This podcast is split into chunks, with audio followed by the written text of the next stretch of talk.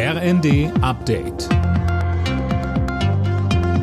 Stündlich neu. Auf den Punkt informiert.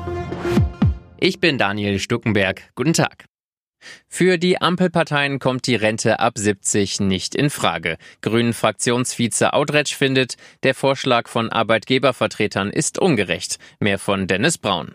Die Idee, man könnte Pflegekräfte oder auch Feuerwehrleute künftig bis 70 arbeiten lassen, sei realitätsfremd, sagte Audretsch dem RND. Ähnlich sieht es auch die SPD.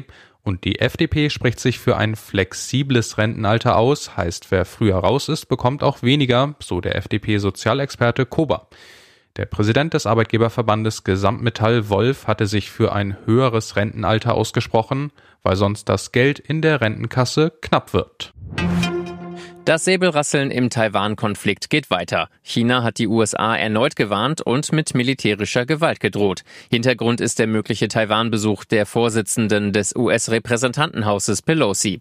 Das hätte Konsequenzen, heißt es aus Peking. China betrachtet das demokratisch regierte Taiwan als abtrünnige Provinz und lehnt Kontakte anderer Länder zu Taipeh strikt ab.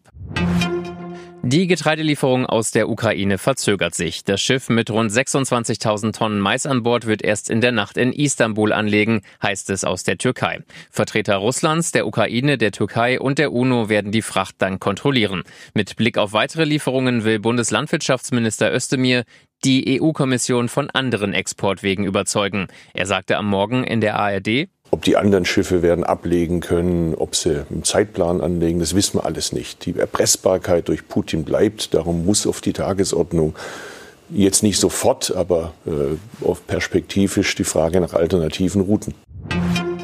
Alkoholfreies Bier wird in Deutschland immer beliebter. Die Produktion ist laut Statistischem Bundesamt in den vergangenen zehn Jahren um 74 Prozent gestiegen. Auch bei Biermischgetränken wie Radler gab es einen deutlichen Zuwachs.